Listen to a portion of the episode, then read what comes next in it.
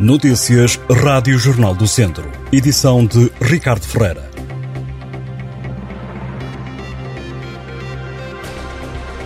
A bater o dente frio é assim que a população da região vai andar nos próximos dias. Viseu e os restantes distritos do país vão estar sob aviso amarelo devido às baixas temperaturas, em especial a mínima. O aviso arrancou na última noite, prolonga-se até às 7 da manhã desta quarta-feira.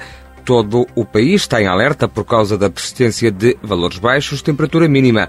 Nos próximos dias, a máxima fica-se pelos 8 graus na região, mas a mínima vai baixar, ficando-se pelos 0 graus já esta segunda-feira, nos 1 grau negativo amanhã e na quarta-feira na quinta já são esperados 2 graus negativos. Na sexta-feira, no fim de semana, a mínima não vai além dos 0 graus. A meteorologia explica que o tempo frio é causado por um anticiclone localizado no norte da Europa, que se vai estender em crista até o Atlântico e que vai transportar uma massa de ar frio continental para a Península Ibérica.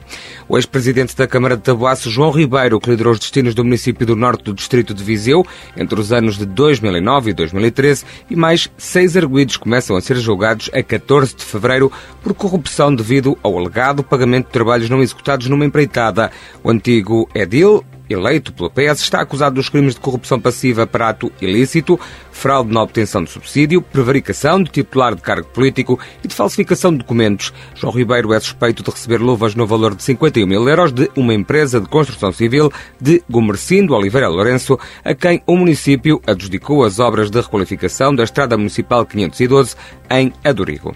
No desporto de segunda Liga de Futebol, o Tondela ganhou e o Académico de Viseu empatou na jornada 17 do campeonato. Os tondelenses conquistaram ontem a quarta vitória na segunda Liga de Futebol ao vencer por 1-0 na recepção ao Farense segundo classificado, graças a um golo de Manu Hernando. O central espanhol marcou o único tento da partida aos 43 minutos, com um cabeceamento certeiro para selar apenas o segundo triunfo caseiro em nove jogos da equipa. O Tondela subiu ao nono lugar da tabela, com 23 pontos, menos 5 que o Académico de Viseu, que no sábado empatou em casa a uma bola com o Nacional da Madeira, numa partida em que enviou quatro bolas aos ferros dos insulares. O conjunto comandado por Jorge Costa adiantou-se no marcador aos 11 minutos por intermédio de Famana Quisera mas aos 41 minutos Zé Manel restabeleceu a igualdade que se manteve até o final da partida. O Académico, com este empate, caiu para o quinto posto da tabela.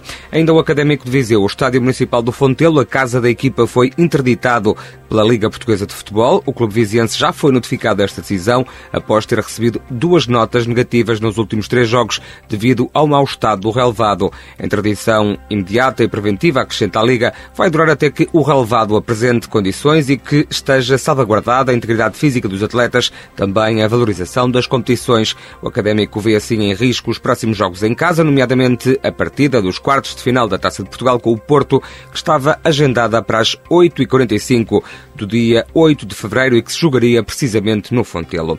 No Campeonato de Portugal, o Rezende somou este domingo a segunda vitória consecutiva ao vencer em casa por 2-1 o Gondomar, numa partida da 15ª jornada da Série B.